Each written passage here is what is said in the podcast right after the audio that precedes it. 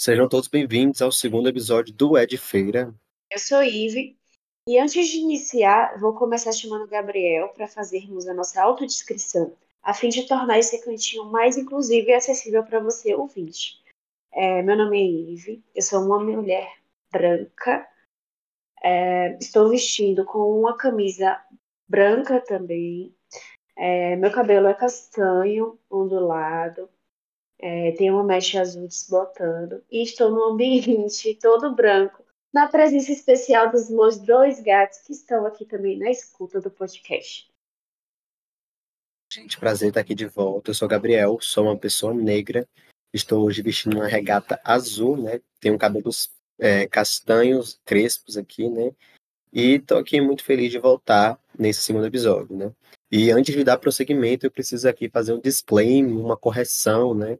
Que no episódio anterior eu falei que seriam três episódios e na verdade são quatro. Então esse é o segundo, então faltam mais dois episódios para sair aí nas próximas semanas. E é isso, né?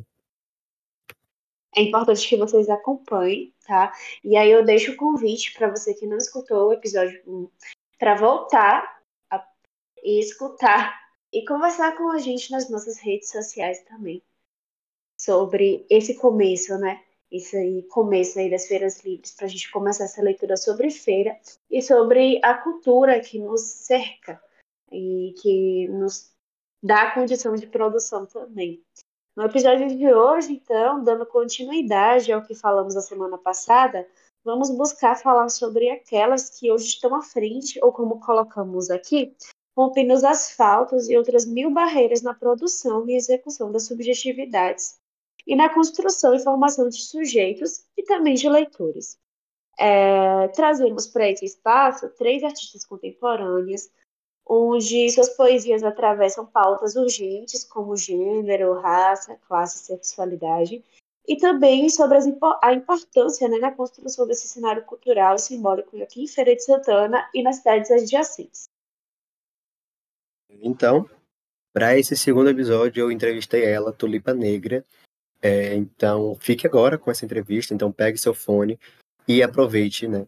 É Sejam bem-vindos a mais uma entrevista do Ed Feira. Eu sou João Gabriel, seu apresentador, e hoje eu recebo ela, Tulipa Negra. Tulipa, seja bem-vinda. Oi, João, tudo bom?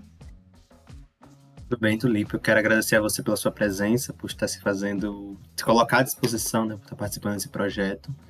E vamos começar, né, é, nossa entrevista aqui hoje. E eu queria saber quem é Lavinha antes de Tulipa e qual é esse processo de transformação, né, em Tulipa Negra. Ai, primeiramente eu queria agradecer tanto a você quanto a Ive pelo convite, né?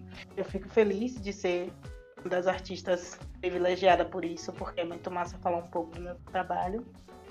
Então, como você já disse, meu nome é Lavínia, mas aí surge o vulgo de Tulipa Negra, né? Primeiramente, Lavínia é uma menina preta, jovem, que tá na cena do rap, que tá trabalhando no meio artístico no geral mesmo.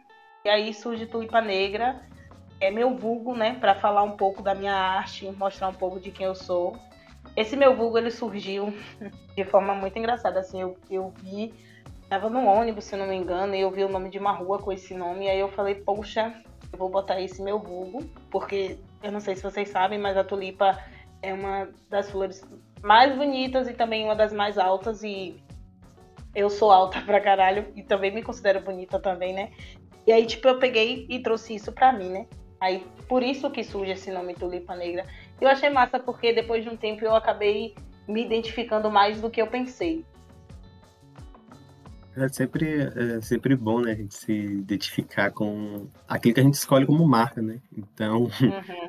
você colocar aí já, né, me vejo como bonita como a tulipa, eu acho que é uma, já, já começa com uma fala muito importante né, nessa entrevista.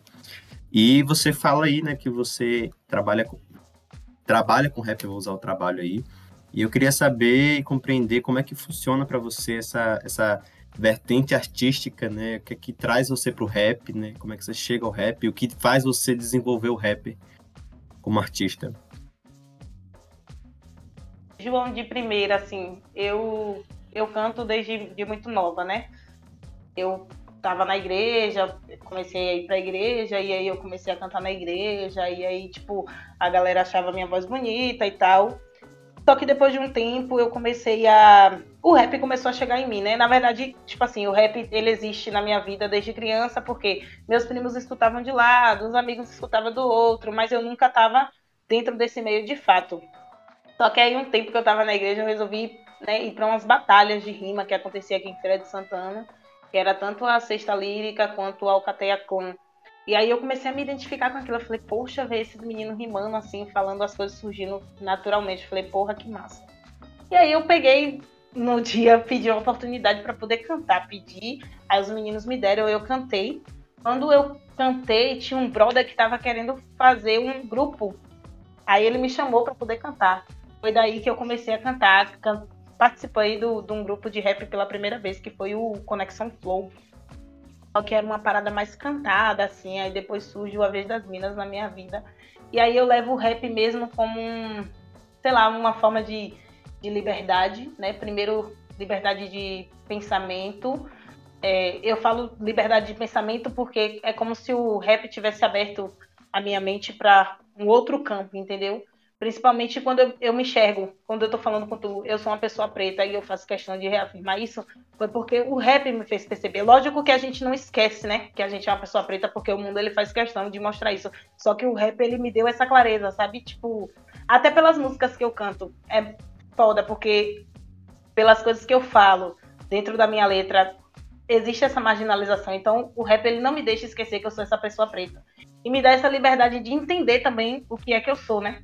Eu sou a Vinha, mas eu também sou Tulipa Negra, eu sou um artista, eu sou um artista de Feira de Santana, eu sou um artista que passa por dificuldades, mas eu sou um artista, tá ligado? Eu não sei se respondeu sua pergunta, mas enfim. Responde sim, né? É, é sempre, você traz aí agora na sua fala, né? A gente sempre está sendo lembrado que a gente é uma pessoa negra no Brasil, é, com todas as dificuldades, todas as barbáries que nossos corpos enfrentam diariamente, no, no coletivo no individual. E eu acho que eu venho me encontrando recentemente até no rap, né?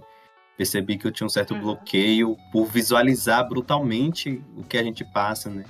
Então, acho que dos dois últimos anos para cá, acho que depois que o MC lançou o Amarelo, é, eu consigo me visualizar cada dia mais dentro da letra do, do rap, e o que é, de certa forma, é um incômodo muito grande a gente se visualizar dentro daquela realidade, porque a nossa realidade, a minha realidade em alguns pontos, né, tem vários recortes aí onde eu me livro de certas coisas, mas toca muito sobre quem a gente é, sobre é, como é que a gente é visto na sociedade, né?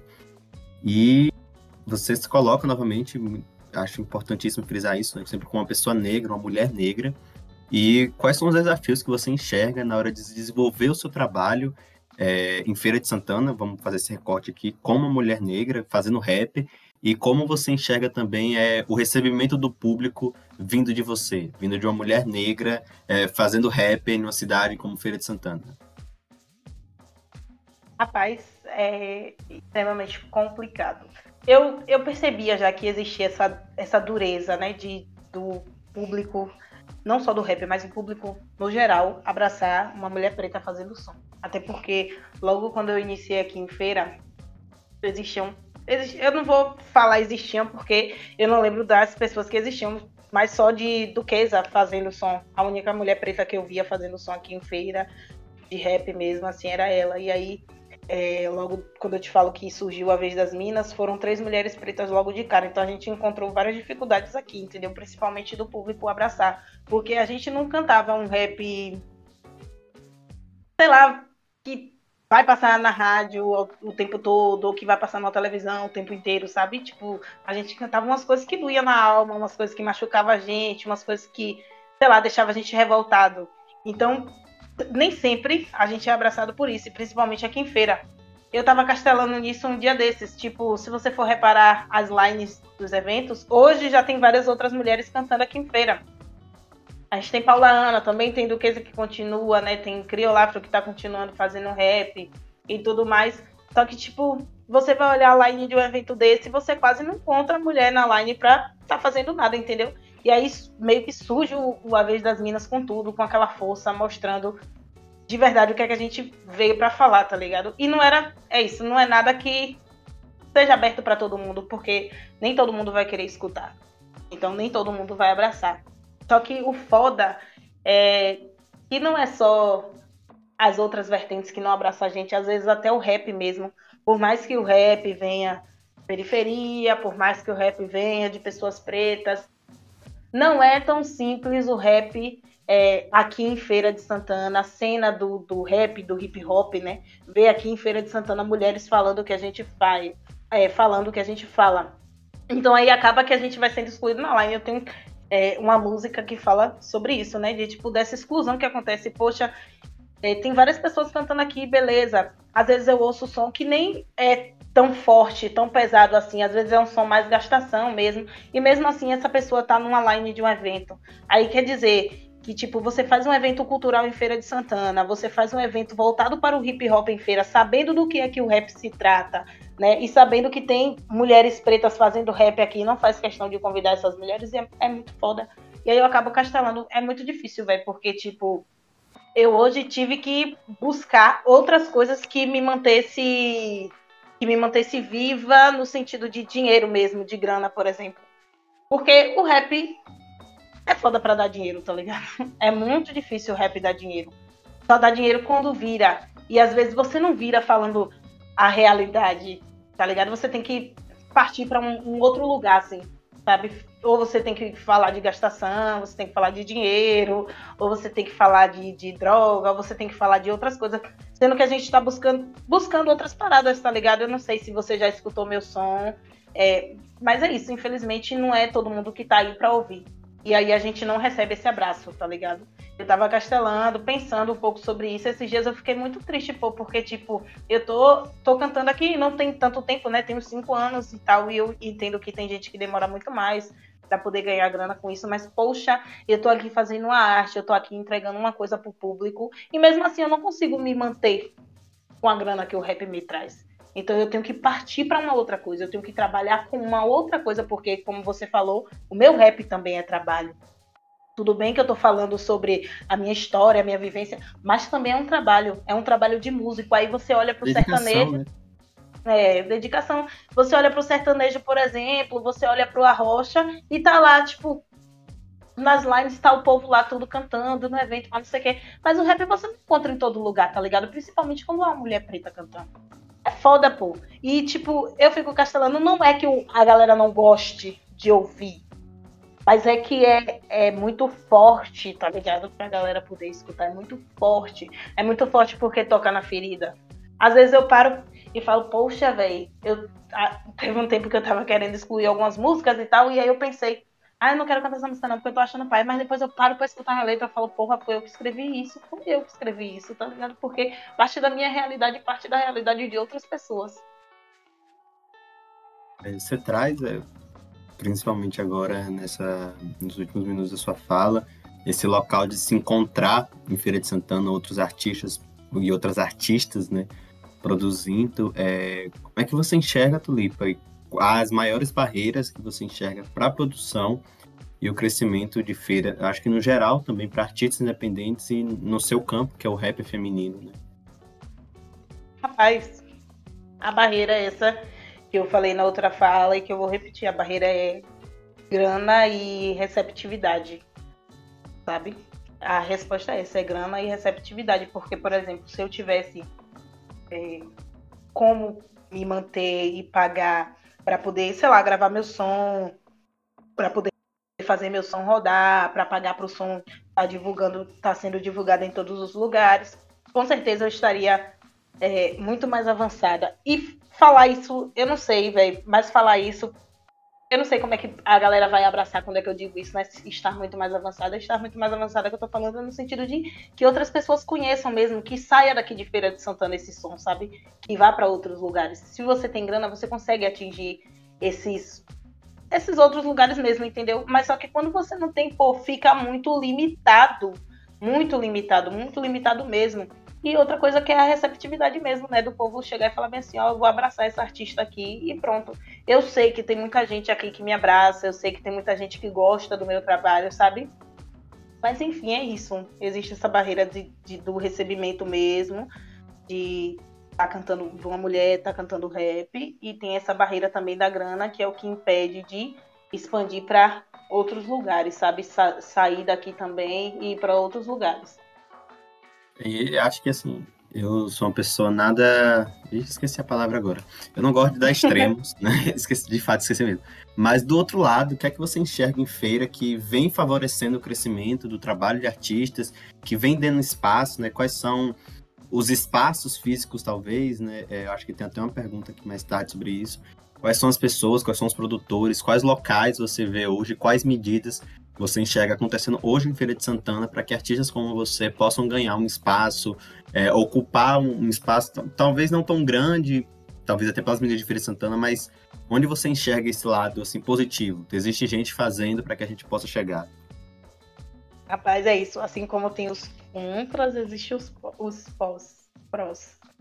É, é, Assim como eu, existem outros artistas que também cantam realidades, então por isso esses artistas fazem acontecer para que os outros artistas estejam crescendo nesse meio, sabe?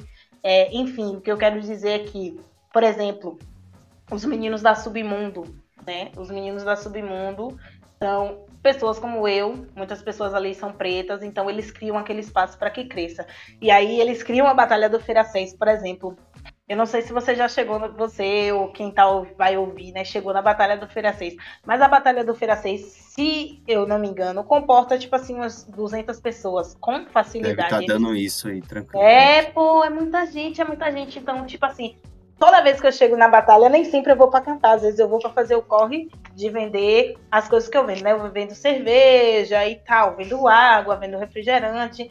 E toda vez que eu chego na batalha, por conta de eu já ter cantado é, acho que foi duas ou foi três vezes na batalha, e eu e Sinistro, que é da Submundo, e que também faz parte da organização da Batalha do Feira 6, né? Já ter cantado lá, então o povo chega, pô, você não vai fazer esse som hoje? Eu queria muito ouvir Tulipa Negra, eu queria ouvir Jovens Atribulados, vocês Sinistro e tal. Então, tipo assim, essa galera abre esse espaço a partir do momento em que é, é, essa galera monta um, um um trabalho como o da Batalha do Feira 6 abre espaço para outros artistas, sabe? Tipo assim, 200 pessoas tá ali, pô, tá ouvindo meu som. É lógico que um tá ali, tá, tá conversando com não sei quem aqui, mas pelo menos tem umas seis pessoas, 100 pessoas que tá escutando, ou até uma que tá escutando meu som, então isso abre espaço. Outra pessoa tem pessoas também... de vários lugares, né? De vários espaços, sim, não só sim. aquele público normal já. E fora que também tem muita coisa gravada ali, então, querendo ou não, vai passando de de uma pessoa para outra, né? Aí eu comento também sobre o. Não vou dar esse nome agora, não, mas o El, por exemplo, né? Que ele fez o baile do El. E aí, tipo assim, eu tava ali naquela line, sabe? Ele fez com públicos, é, com artistas, na verdade, só de Feira de Santana. Olha, isso é muito forte, isso é muito importante, gente. É muito importante ele fez um trabalho com artistas de Feira de Santana. E, tipo assim, foi um evento fechado, mas também foi um evento que a galera pagou para ver artistas de feira. E ele que fez isso acontecer. E eu tava ali, entendeu? Então, tipo, isso é muito massa, pô, porque vai passando. Ó, eu acho muito massa. O negócio é que a internet, ela tem, ela tem um potencial muito forte, mas o negócio de boca também é muito massa, porque vai passando de uma boca para outra, aí vai passando de uma boca para o ouvido, aí vai ouvindo, vai ouvindo e tal pessoa vai conhecendo. Então tem isso aqui, né? O que eu tô te falando do ponto forte aqui. É que ao mesmo tempo que tem muita gente que exclui a gente de um lugar, tem pessoas que já são excluídas e que transformam um lugar para que todas as outras pessoas excluídas sejam abraçadas, tá ligado? É exatamente isso, né? Você traz o El, traz a batalha e é sempre bom salientar que são pessoas e espaços que estão no corre da mesma forma também aí, né? Estão aí é, tentando fazer, tentando efetivar a batalha, o El tentando aí todo dia fortalecer os trabalhos dele de forma independente, né? O baile do El, né? Essa edição eu fui, tipo assim, casa lotada. Tipo, Sim, bateu certo. O El com casa lotada, a batalha, é, esse espaço, né? Eu já fui para duas, duas edições da batalha. E é esse local que você vai, encontra gente de todo tipo, de todo lugar de Feira de Santana. É, e do jeito que você fala, né? Vai, tá escutando quem você não sabe quem é, daqui a pouco tem uma pessoa cantando.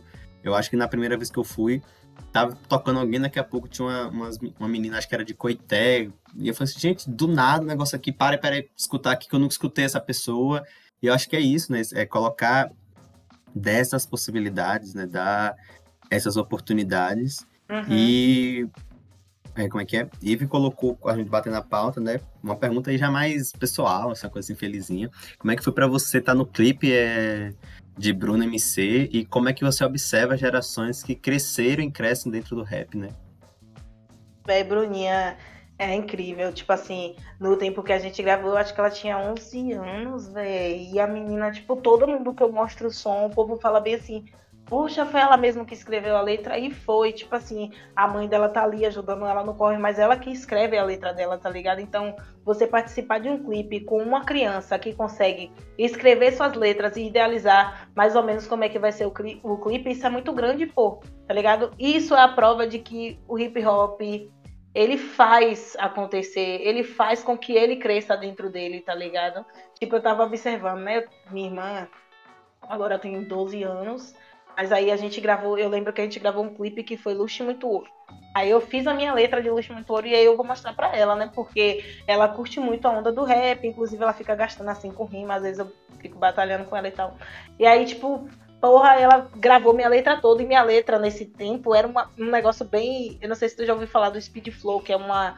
Um, uma letra falada mais rápida, sabe? E aí, tipo, ela grava aquilo. Aí eu vou e olho pra Bruninha tá ligado? As duas crianças, por exemplo, que tá naquela onda do rap e que faz acontecer real, velho. É, é, foi muito lindo. Muito lindo, muito lindo gravar com Bruna. Foi uma satisfação enorme, tá ligado? Tipo, a gente. Eu fui, eu fui, acho que um, umas duas semanas antes, se não me, não, não me engano, pra poder gravar no estúdio primeiro a voz, né? E aí, tipo, quando ela solta a parte dela, eu fico, porra, e o refrão que ela cria, que gruda na mente das pessoas, tá ligado? É muito massa, é muito massa ver esse crescimento dela, é muito massa ver o que ela tá fazendo, apesar de que, se o rap já é difícil pra gente que é adulto, adolescente, imagine para uma criança que tá falando o que ela fala, porque o que ela fala também é muito potente, é muito forte, entendeu? E aí é muito massa, velho, é bom ver ver isso. É bom ver que o rap tá trazendo isso, trazendo a, a, a nova geração, tá ligado, pra cá. Eu também faço parte dessa nova geração, apesar de não parecer. Mas eu sou de 2000, então é uma nova geração.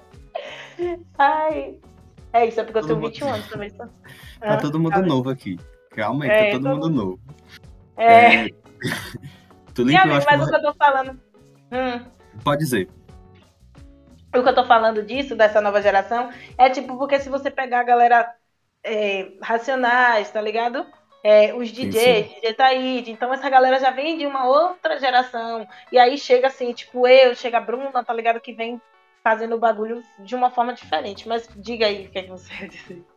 É que eu, é, a gente tá encerrando já aqui, né? Tem mais duas perguntas. E eu queria retornar lá ao início da nossa conversa, quando a gente frisa muito esse espaço de mulher negra você frisa muito seu espaço como mulher negra.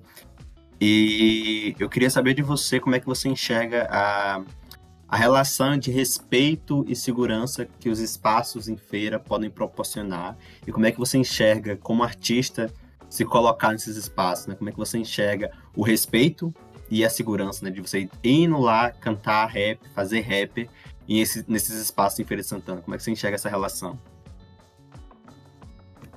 Amigo, tu tem como fazer essa pergunta de uma forma mais aberta, assim, porque para eu poder castelar mais, eu sei que eu vamos, tá... vamos, eu vou usar o exemplo da batalha aqui, né? Porque eu cito muito, já comecei com o pessoal da batalha. Sim.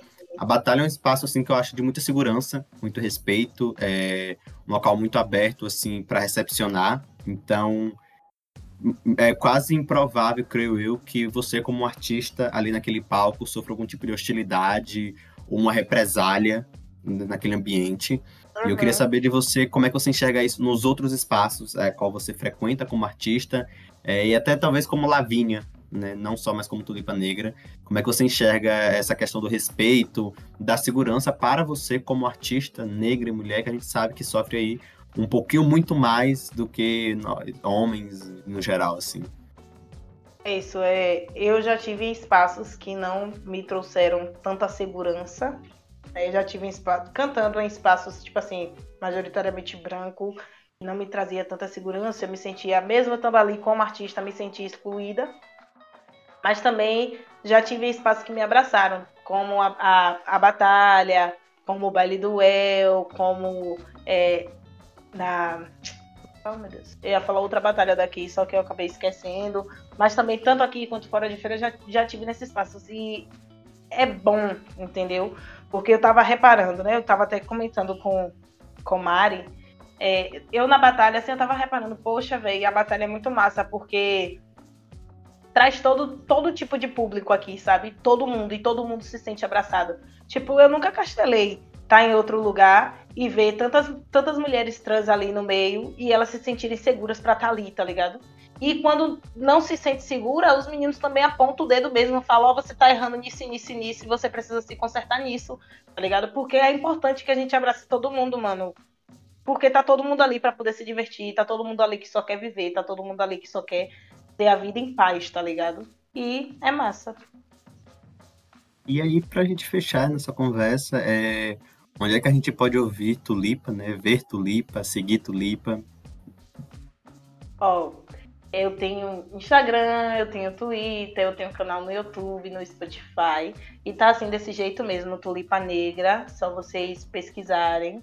Né? Tem um som que eu lancei já tem um tempo, pretendo lançar outros, com fé em jazz, vai dar tudo certo. Né? Vocês podem pesquisar Tulipa Negra em qualquer plataforma que vai aparecer, porque o som que eu tenho lançado lá, que é trap com grave, né? tá lá. Mas aí, se vocês quiserem, por exemplo, o som que eu tenho com Bruninha, botar Bruno MC e Tulipa Negra e Má Reputação, né? Que o som foi nós três.